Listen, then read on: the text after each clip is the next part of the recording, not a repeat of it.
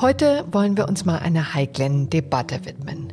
Können wir uns einen starken Sozialstaat überhaupt noch leisten, wenn wir gleichzeitig immer mehr Geld in die Rüstung stecken müssen? Ohne Sicherheit ist alles nichts, sagte Bundeskanzler Scholz letztens auf der Münchner Sicherheitskonferenz. Und der Ökonom Clemens Fußt hat in der Talkshow Maybrit Illner gar das Ende des Schlaraffenlandes ausgerufen. Der Sozialstaat werde weiter finanziert, aber er wird halt kleiner ausfallen. Was machen wir also? Bundesfinanzminister Christian Lindner hat in der gleichen Talkshow für etwas Enthaltsamkeit plädiert. Da stellt sich doch die Frage, müssen wir uns einschränken bei den Sozialausgaben? Müssen wir uns entscheiden zwischen Rüstung oder Rente? Dazu hören wir gleich den Fraktionsvorsitzenden der Liberalen, Christian Dürr. Hier schon mal ein kleiner Vorgeschmack auf das, was uns erwartet. Ich bin sehr dagegen, die Dinge sozusagen gegeneinander abzuwägen nach dem Motto entweder Rente oder Verteidigung. Nein, beides muss möglich sein. Aber es geht definitiv nur dann, wenn wir wirtschaftlich wieder stärker werden. Und danach spreche ich mit meinem Kollegen Patrick Berner darüber, wo denn dieses Wirtschaftswachstum eigentlich bleibt. Und damit sage ich herzlich willkommen zum FAZ Podcast für Deutschland heute am Mittwoch, den 28. Februar. An dieser Sendung haben David Brucklacher und Christopher Nagora mitgearbeitet. Mein Name ist Corinna Budras. Schön, dass Sie dabei sind. Steigen wir also gleich ein in die Debatte. Am Telefon begrüße ich nun den Fraktionsvorsitzenden der Liberalen, Christian Dürr. Herzlich willkommen, Herr Dürr. Hallo, Frau Butras, ich grüße Sie. Herr Dörr, vielleicht eine Frage vorweg, die uns in unserem gestrigen FAZ-Podcast für Deutschland beschäftigt hat. Da ging es um den Hass und die Anfeindungen, die die Grünen derzeit erleben. Wie gehen Sie denn eigentlich auf den Fluren des Bundestages damit um? Das würde mich mal interessieren. Ist das Gesprächsthema? Besprechen Sie das mit den Grünen oder gibt es dafür eigentlich gar keinen Raum? Wir besprechen das schon und bedauerlicherweise ist es ja kein ganz neues Thema. Wir hatten solche Situationen ja ähm, schon des Öfteren und klar ist eins, Demokratie lebt vom Wettstreit von unterschiedlichen Ideen. Es ist kein Geheimnis, dass ich nicht immer 100 Prozent einer Meinung bin mit den Grünen, aber nichtsdestotrotz muss äh, jede Partei die Möglichkeit haben, auch öffentlich kundzutun und kundzugeben, was sie denken und meinen und daran dürfen sie nicht gehindert werden. Insofern finde ich, ist das ein Thema, was äh, alle Demokraten am Ende betrifft. Mhm. Aber Sie nehmen auch schon so eine gewisse soziale Verrohung selbst wahr. Also ich glaube, das ist kein Phänomen dieses Jahres oder des letzten Jahres, sondern ich glaube, dass wir sicherlich, äh, übrigens nicht nur in Deutschland, sondern in ganz Europa, schauen Sie in die Vereinigten Staaten, in der politischen Debattenkultur teilweise Änderungen hatten, die bis hin auch zu Hasstiraden gegangen sind. Das muss man aussprechen. Und gleichzeitig tut Demokratie gut daran, so etwas im Zweifelsfall auch auszuhalten, aber auch klar zu sagen, wo die Grenzen sind. Demokratie lebt vom Wettstreit. Es ist ja nicht so, dass die demokratischen Parteien sich an einen Tisch setzen, alle einer Meinung sind und dann wird schon, sondern auch die sind unterschiedlicher Meinung. Das gehört dazu. Und gleichzeitig sehen wir beispielsweise äh, auch Hoffnungsschwimmer. Schauen Sie sich die Parlamentswahlen in Polen an. Da ist von einer populistischen Partei, die viele Jahre Jahre regiert hat, die Macht weggekommen, weil die Bürger sich für liberale Demokraten entschieden haben. Insofern macht mir das auch ein Stück weit Hoffnung, dass es auch anders gehen kann. Okay. Vom sozialen Klima im Land kommen wir jetzt mal zur Sozialpolitik. Da hat Ihr Parteichef, Bundesfinanzminister Christian Lindner, letzte Woche eine Debatte angestoßen, in dem er deutlich sagte, er will ja niemandem was wegnehmen, aber es wäre schon viel gewonnen, wenn wir mal drei Jahre lang nichts Neues beschließen. Und da würde mich natürlich interessieren, woran denken Sie als FDP da konkret? Ich werde mal was rein. Bürgergeld zum Beispiel. Da hatten wir zwei üppige Erhöhungsrunden sehen wir nächstes Jahr eine Nullrunde? Also die aktuellen Daten, beispielsweise die Inflationsentwicklung, spricht dafür, dass wir eher eine Nullrunde beim Bürgergeld sehen werden. Und darauf hat ja auch Christian Lindner äh, angespielt. Wir hatten äh, Erhöhungsrunden, die übrigens gar nicht im Bürgergeldsystem angelegt sind. Das muss man, glaube ich, zur Erklärung immer dazu sagen, sondern die Berechnungsmethode der Höhe des Bürgergeldes ist exakt die gleiche wie zu Zeiten von Hartz IV. Äh, jetzt kann man darüber vortrefflich streiten, ob das damals richtig war. Das haben Vorgängerregierungen entschieden und diese Regierung hat es übernommen und es kam zu der deutlichen Erhöhung aufgrund der Inflationssituation. Gleichzeitig haben wir an anderer Stelle, weil wir gesagt haben, Arbeit muss sich lohnen, auch gerade für diejenigen, die nicht so viel verdienen, das Wohngeld erhöht. Äh, um Menschen äh, zu animieren, weiter zu arbeiten und nicht etwa äh, in den Sozialleistungsbezug wie beispielsweise die Grundsicherung, das Bürgergeld zu gehen. Also kurzum, wir haben im Sozialen was getan, aber ich glaube nicht so, dass wir ähm, den Sozialstaat unendlich ausgebaut hätten, aber gleichzeitig, und das ist ja das, was Christian Lindner meint, haben wir jetzt eine Situation, in der eine Bundesregierung und ich würde sagen auch darüber hinaus äh, nicht nur die Koalition selber dazu aufgerufen ist, ökonomisch zu handeln. Unser Wachstumspotenzial ist zu gering. Wir müssen jetzt ganz viel für Wachstum tun, weil wir ansonsten uns den Sozialstaat, den wir uns in den vergangenen Jahrzehnten geleistet haben, nicht mehr leisten werden können. Sie haben ja eben gesagt, die Zahlen geben das her. Aber gibt es auch die politische Debatte her? Also nächstes Jahr konkret im Januar, was wird passieren?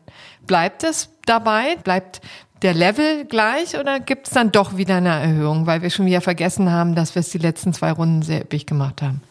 Also, Frau Budras, ich will vielleicht noch mal äh, da ganz kurz vertieft einsteigen. Die Höhe des Bürgergelds ist keine politische Entscheidung des Bundestages oder des Bundeskabinetts, sondern es ist eine Berechnungsmethode, die sich zu 70 Prozent aus der Inflationsentwicklung und zu 30 Prozent aus der Lohnentwicklung zusammensetzt. An Wobei politisch, Entschuldigung, wenn ich da eingerätsche, ja, war ja, dass man da tatsächlich eine Lohnerhöhung, die eigentlich erst im nächsten, also keine Lohnerhöhung, sondern eine Erhöhung des Bürgergelds vorgezogen hat, weil man den Inflationsschock abfedern wollte. Ne? Das war ja schon eine politische Entscheidung.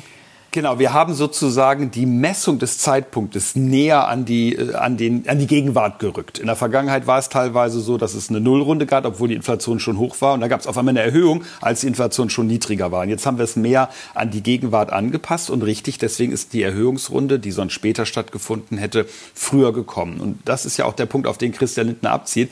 Daran können wir jetzt nicht erneut rumtüfteln, um vermeintliche Erhöhungsrunden dann früher zu haben, sondern jetzt ist der Zeitpunkt gekommen, wo wir uns um die ökonomischen Themen kümmern müssen.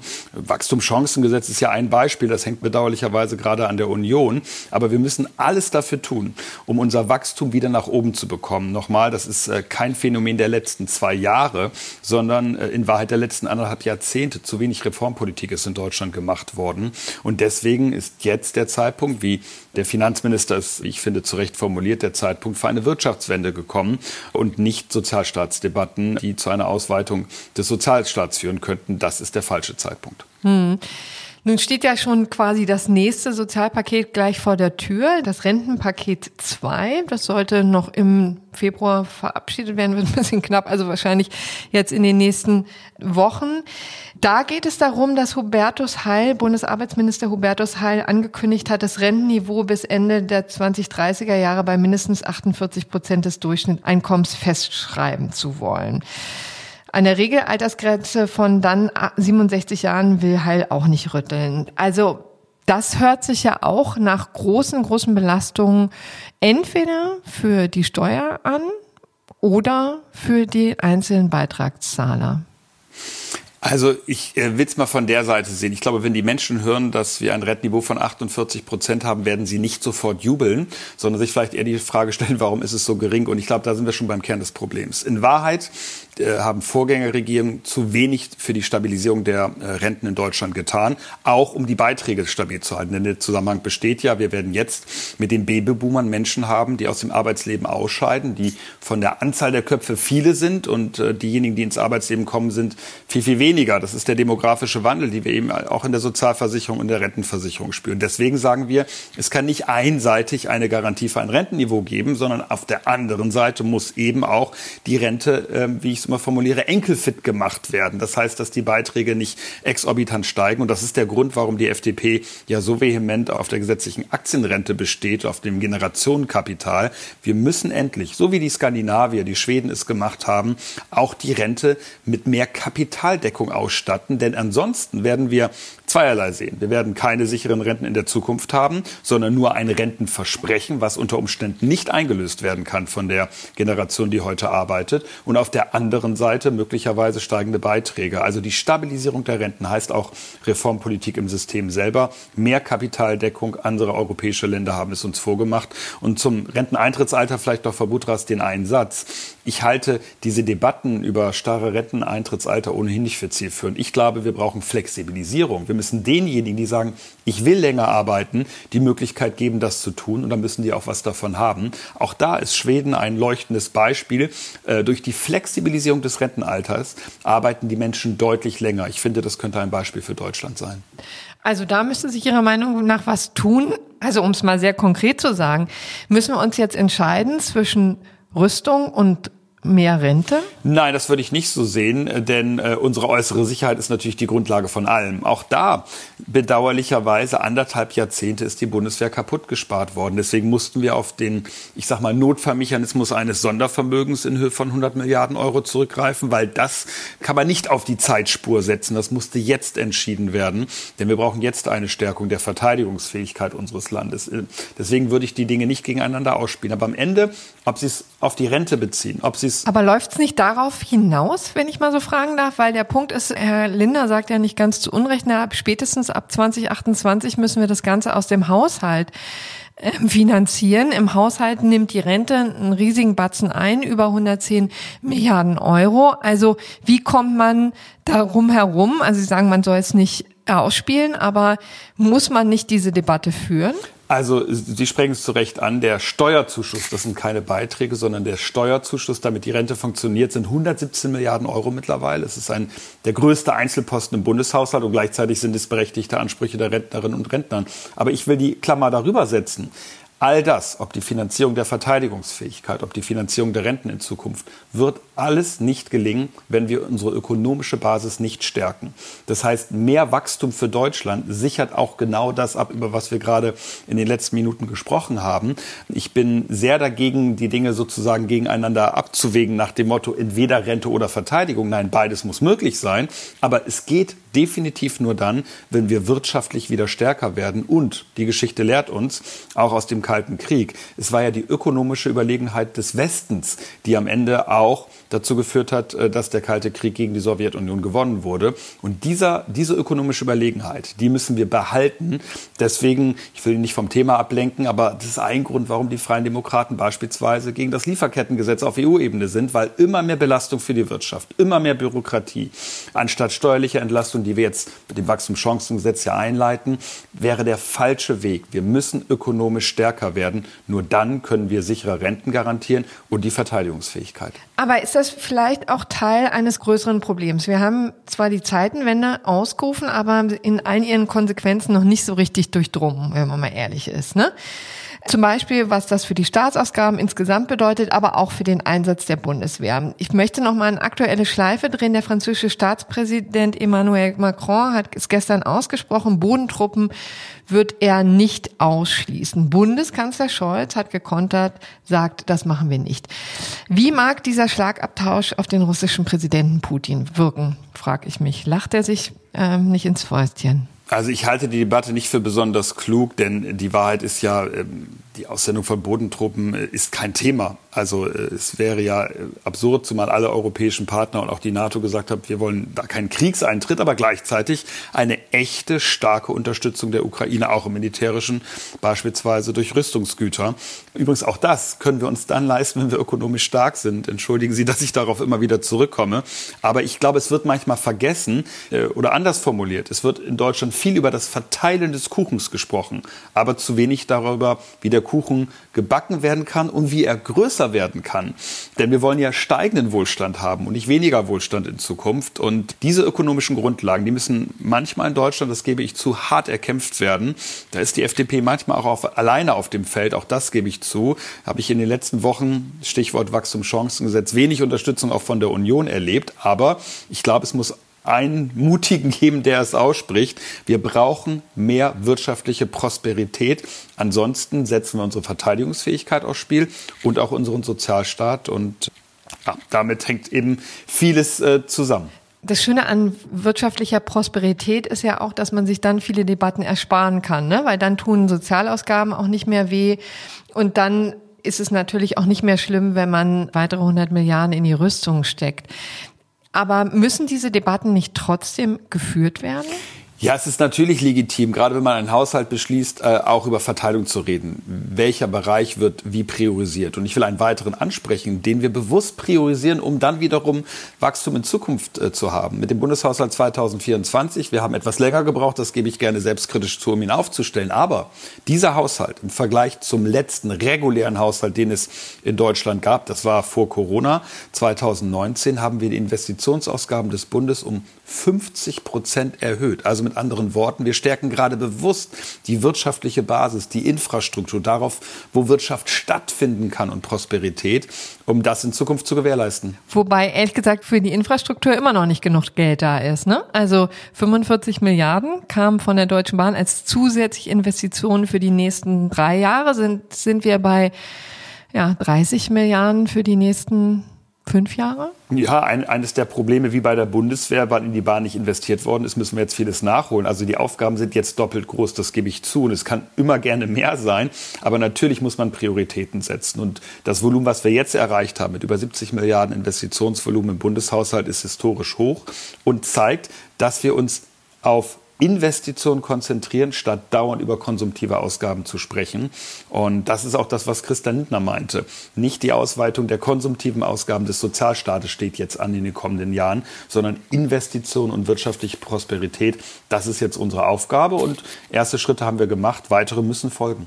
War das jetzt eigentlich schon der Auftakt für die Haushaltsverhandlungen, das, was wir jetzt von den Christian Lindern gesehen haben? Es war vor allem der Auftakt zu sagen, wir brauchen in Deutschland eine Wirtschaftswende. Wir haben, Sie sagten es, äh, über Zeitenwende gesprochen. Und ich glaube, die Zeitenwende haben wir dann richtig durchdrungen, wenn wir verstanden haben, dass wir auch eine Wirtschaftswende brauchen. Wir haben im Klimaschutz in den letzten 20 Jahren unfassbar viel Planwirtschaft erlebt. Übrigens mit dem Ergebnis, kein Land gibt so viel Geld für Klimaschutz aus und kaum ein Land erreicht relativ dazu so wenig beim Klimaschutz. Zeigt mir, Planwirtschaft, dass der Staat alles regelt, das ist nicht der richtige Weg. Ich will will ein weiteres Beispiel in den Raum werfen. Das ist der Grund, warum wir als Partei gesagt haben, wir wollen alle Technologien haben, auch bei der individuellen Mobilität. Stichwort Verbrennungsmotor. Dieses dauernde Verbieten, Aussteigen aus Technologien und Hochsubventionieren von anderen Dingen hat in die Sackgasse geführt. Das war GroKo-Politik live und in Farbe. Da haben wir umgesteuert und ich finde, wir sollten weiter umsteuern, damit wir wieder zu Wachstumszahlen kommen, die Deutschland angemessen sind. Und machen da Ihre Koalitionspartner mit? Weil was mich zum Beispiel interessieren würde, wenn Sie natürlich mal aus dem Nähkästchen plaudern, also wie weit sind denn die Debatten wirklich auseinander? Also es ist ja eine Sache, was Herr Linder und auch Herr Habeck sozusagen nach außen diskutieren, aber wie eng ist man intern in der Zusammenarbeit im Moment? Wie gut läuft es auch auf Fraktionsebene beim Gesetze machen? Also ich glaube, dass diese Koalition oftmals besser arbeitet, als sie öffentlich den Eindruck erweckt. Und lassen Sie mich hinzufügen, wir bearbeiten halt sehr bewusst, weil wir so einen hohen Reformbedarf haben, auch gerade sehr, sehr viele Baustellen. Damit gebe ich übrigens zu, dass wir den Menschen auch viel zumuten an Veränderung. Denken Sie an die Migrationspolitik und die aktuellen Diskussionen auch innerhalb der Koalition um das Thema Bezahlkarte. Wir fassen diese Themen ja alle an, weil Vorgängerregierungen einfach nichts angefasst haben. Und wenn es ein Problem gab, wurde es mit Steuerzahlergeld zugeschüttet. Damit ist Schluss. Auch der finanzielle Rahmen ist dafür schlicht nicht mehr da. Wir sind also zum Handeln glücklicherweise jetzt gezwungen und wir tun das auch. Aber natürlich solche Veränderungen in der Migrationspolitik, mehr Ordnung, in der Wirtschaftspolitik, mehr Marktwirtschaft, weg von diesem alten Klimaschutzgesetz der Großen Koalition, was wir gerade im Bundestag ja beraten, die Änderung, was komplett auf die Staatswirtschaft gesetzt hat und auf Planwirtschaft. Also kurzum, wir haben deshalb auch viele Diskussionen innerhalb der Koalition, weil wir so viel anfassen. Aber es ist notwendig. Ich finde, es gibt nicht die Alternative, die Hände in den Schoß zu legen. Aber ja, das führt manchmal auch zu Streit. Aber wenn ich einen Blick hinter die Tür äh, öffnen darf, der Streit mag öffentlich manchmal lauter sein. Ähm, hinter den Türen ist es menschlich absolut in Ordnung. Sagt der Fraktionsvorsitzende der Liberalen, Christian Dürr. Herzlichen Dank und schöne Grüße. Ich danke Ihnen, Frau Butras. Wir haben es eben von Christian Dürr gehört. Egal ob Rüstung oder Rente, beides können wir uns nur leisten, wenn es Deutschlands Wirtschaft wieder besser geht. Und das wollen wir uns jetzt mal genauer ansehen, und zwar mit meinem Kollegen Patrick Bernau, Ressortleiter Wirtschaft in der Frankfurter Allgemeinen Sonntagszeitung. Ja, und der sitzt mir jetzt hier gegenüber in unserem Berliner Büro. Herzlich willkommen, Patrick. Hallo Corinna. Äh, Patrick, in der vergangenen Woche hast du ja die Frage gestellt in der Frankfurter Allgemeinen Sonntagszeitung, schmiert Deutschland ab? Und das frage ich dich jetzt nämlich auch, schmiert Deutschland ab? Ja, ehrlich gesagt ist es inzwischen fast ein bisschen frustrierend. Ich bin seit Monaten unterwegs mit der Frage, wo ist denn das Positive? Ja. Wo ist denn der optimistische Ausblick? Und man findet so wenig und ehrlich gesagt immer, wenn ich probiere, positive Geschichten zu erzählen, bei, auch bei Treffen, dann merke ich, wie die Enttäuschung in die Augen meiner Gegenüber steigt, weil das, was ich an Positiven zu berichten habe, ihnen dann auch nicht ausreicht. Es ist einfach so, dass Deutschland im Moment enorme wirtschaftliche Probleme hat. Aktuell wird eine Krise ausgelöst durch hohe Zinsen, durch die hohen Energiepreise, die sich aber schon seit Jahren nach und nach angebahnt hat, die ihre Ursachen in ganz vielen Problemen hat, die sich über die, die letzten 10, 15 Jahre aufgehäuft haben. Und da werden wir einiges damit zu tun haben, bis wir wieder ordentlich rauskommen und auf diesen Pfad kommen, wo wir hin müssen. Und die letzten zehn Jahre, damit meinst du konkret Energiekrise, Corona, was wir gesehen haben, aber auch die massive Unterinvestition in den in der Infrastruktur, ne? Also kein Geld für die Schienen, kein Geld für was auch immer. Ja, also wenn man das noch mal so zurück anguckt, die Zehnerjahre, die waren im Rückblick eine extrem gute hm, Zeit. Goldene das war fast Jahre. ein goldenes Jahrzehnt. Hm. Wir haben das damals alle nicht so gesehen und diejenigen, die es gesagt haben, die mussten sich dann immer gleich ordentlich was anhören. Aber das war eine extrem gute Zeit und eine Zeit, in der sich auch das Mindset der Deutschen ein bisschen verändert hat, hin auf solche goldenen Jahre und die sind jetzt vorbei. Und nicht zuletzt deshalb, weil wir in diesen Zehnerjahren so wenig dran gearbeitet haben, diesen Wohlstand zu sichern. Und jetzt merken wir es, dass wir da wenig getan haben und jetzt müssen wir da auch mal wieder ran. Also wir sind bequem geworden, wollten es einerseits nicht wahrhaben, wie großartig die Zeit ist, aber haben uns trotzdem unterschwellig so ein bisschen dran gewöhnt, ne? Ja, durchaus. Und es ist ja auch so, vielen Deutschen geht's heute noch extrem gut individuell. Die Schwierigkeiten, die das Land hat, die machen sich dann eher bei den anderen bemerkbar. Also man steht dann plötzlich da und sagt, ich krieg nicht mal mehr beim Hausarzt einen ordentlichen Termin. Die Bahn funktioniert nicht.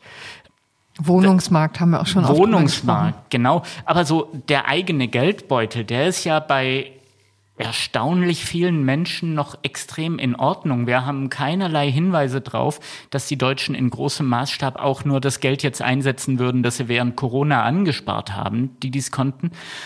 Und da kommt so ein merkwürdig geteiltes Bild her, dass viele Leute sagen, mir persönlich geht's gut, dem Land geht's schlecht und das ist nicht mehr bloße Psychologie, das hat einen wahren Kern.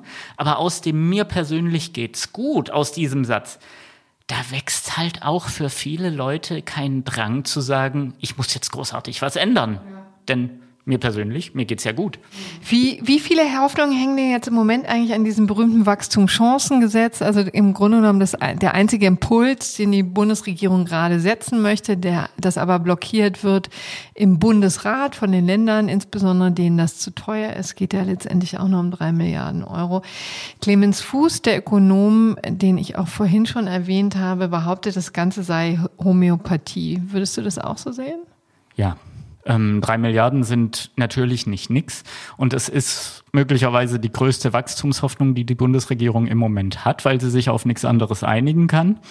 Aber drei Milliarden sind weder in Form einer Steuererleichterung jetzt furchtbar viel, noch kann man sagen, ist die Steuer das Problem mit der Priorität. Eins, das wir haben. Nicht, dass die Steuern kein Problem wären, aber für die wirtschaftliche Entwicklung in Deutschland sind ganz andere Probleme im Moment viel entscheidender. Was konkret? Energiepreise oder? Ähm, die Energiepreise sind ein Problem, wären aber möglicherweise bewältigbar, wenn wir strukturell besser aufgestellt wären, wenn wir weniger Bürokratie hätten im Land, wenn die Deutschen mehr Interesse hätten an Fortschritt, an Neuem, mehr was Neues bewegen wollten, Unternehmen gründen würden, ihre Unternehmen modernisieren würden. Stattdessen haben wir Umfragen noch und nöcher, die darauf hindeuten, dass die Deutschen sich für Digitalisierung und andere neue Techniken einfach im Grunde ihres Herzens nicht interessieren und hoffen, dass das an ihnen vorbeizieht.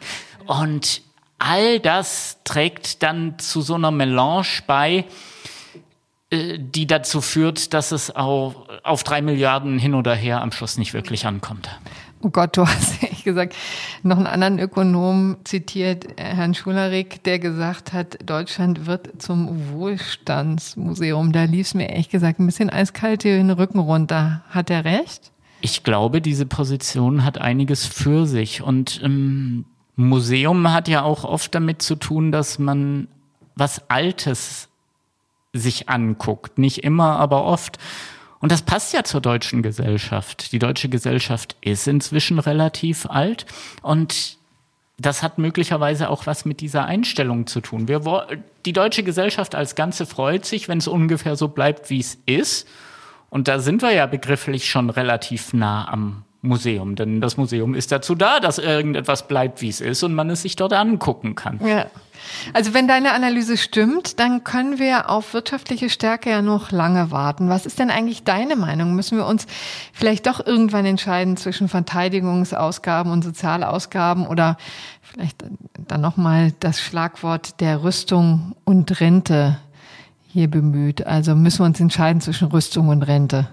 Wir werden diese Rüstungsausgaben brauchen, aber ich glaube, dass wir über die Sozialausgaben auch ganz unabhängig von den Rüstungsausgaben reden müssen. Dietrich Kreuzburg, unser Kollege, der hat ja auch heute Morgen noch über eine Studie berichtet, die zeigt, dass die Sozialbeiträge aufs Arbeitseinkommen in nächster Zeit Richtung 50 Prozent steigen könnten und dann möglicherweise von sich aus einen Kipppunkt erreichen, an dem so viele Leute auf der Flucht vor den Sozialbeiträgen nicht mehr arbeiten, weniger arbeiten, nicht mehr offiziell arbeiten und das Ganze dann in eine sich beschleunigende Spirale kommen könnte. Also da sind wir genau bei der Debatte, lohnt sich Arbeit eigentlich noch, ne? Ja, und Arbeit lohnt sich in Deutschland. Also abgesehen davon, dass die Deutschen den in den Zehnerjahren gestiegenen Wohlstand jetzt im tiefen Grunde ihres Herzens auch gern nehmen wollen, um sich das Leben ein bisschen einfacher zu machen. Abgesehen davon lohnt sich Arbeit auch wirklich für viele Leute nicht. Und da ist es nicht nur eine Debatte übers Bürgergeld, das ist eine Debatte, die geht bis tief in die Mittelschicht rein, wo sich auch zusätzliche Arbeitsstunden überhaupt nicht lohnen. Ähm, wir bezuschussen Teilzeitarbeit in Deutschland insgesamt mit 40 bis 50 Milliarden Euro, hat äh, das RWI mal für uns ausgerechnet, das Institut. Und an all das hat viel mit Sozialem zu tun, mit Sozialausgaben an verschiedenen Stellen. Und da werden wir ganz unabhängig von der Rüstung. Aber tun wir das auch, müssen. weil man muss auch sagen, auch Herr Dürr war ja eher so ein bisschen zurückhaltend, sieht die Notwendigkeit, aber sagt natürlich auch ganz klar, ich will die beiden Dinge, Rente und Rüstung, nicht gegeneinander aufspielen. Ist natürlich auch sozialer äh, Sprengstoff, ne? gerade in Zeiten, wo die Bundesregierung jetzt nun nicht mit rosigen Umfragewerten punkten kann. Also Dinge wirklich wegzunehmen, das ist ja wirklich immer schwierig und in der Demokratie auch nochmal ein besonderes Problem. Jetzt haben wir es zuletzt an den Bauern gesehen, wo es ja eigentlich um gar nicht so richtig viel gegangen wäre, wo sich dann aber plötzlich eine ganze Wut kanalisiert hat, die sich auch aus verschiedenen Gründen aufgebaut hat über die Zeit und als dann auch noch Geld weggenommen werden sollte, dann brach der Ärger aus. Einfacher ist es natürlich zu sagen, wir bauen jetzt nicht noch mehr aus. Und das kann man auf unterschiedliche Wege machen. Man kann sagen, okay, man passt nicht immer an die Inflation an. Das wäre der härtere Weg. Der weichere Weg ist, wir passen es noch an die Inflation an, aber nicht an den wirtschaftlichen Fortschritt. Auch so kann man was tun. Aber dazu braucht man natürlich diesen wirtschaftlichen Fortschritt. Dazu müssen wir was arbeiten. Und dann braucht man die Bereitschaft, auch im Aufschwung tatsächlich zu sagen, wir geben dieses Geld dieses zusätzliche Geld, das wir haben, jetzt an anderen Stellen aus. Wir stecken es dann möglicherweise in Rüstung, in Schienen, ja, in die Infrastruktur, in, in die digitale. All das, was in den Zehnerjahren nicht passiert ist mit diesem Geldregen, den die Bundesregierungen hatten, von dem sie aber sich entschieden haben, ihn in soziale Ausgaben zu stecken und nicht in die Infrastruktur. Wenn wir einen neuen Aufschwung schaffen, was ich sehr hoffe, dann dürfen wir diesen Fehler als Land nicht nochmal machen. Wann glaubst du denn, kommt dieser wirtschaftliche Aufschwung? Ich glaube, der wirtschaftliche Aufschwung kommt dann, wenn genügend Leute in Deutschland nicht mehr sagen, redet doch dieses Land nicht schlecht, wir brauchen das Positive, sondern wenn genügend Leute in Deutschland das Gefühl haben, wir müssen jetzt wieder anpacken. Wie schnell das geht, das werden wir sehen. Also wir brauchen tatsächlich einen Mentalitätswechsel, sagst du. Nun gibt's ja aber auch Leute, die sagen, na ja, also das mit dem Wirtschaftswachstum ist sowieso eine blöde Idee. Der Planet hat Grenzen, was ja auch stimmt. Aber die es eben auch tatsächlich lieber mit einer gewissen Stagnation halten wollen, was die wirtschaftliche Entwicklung angeht.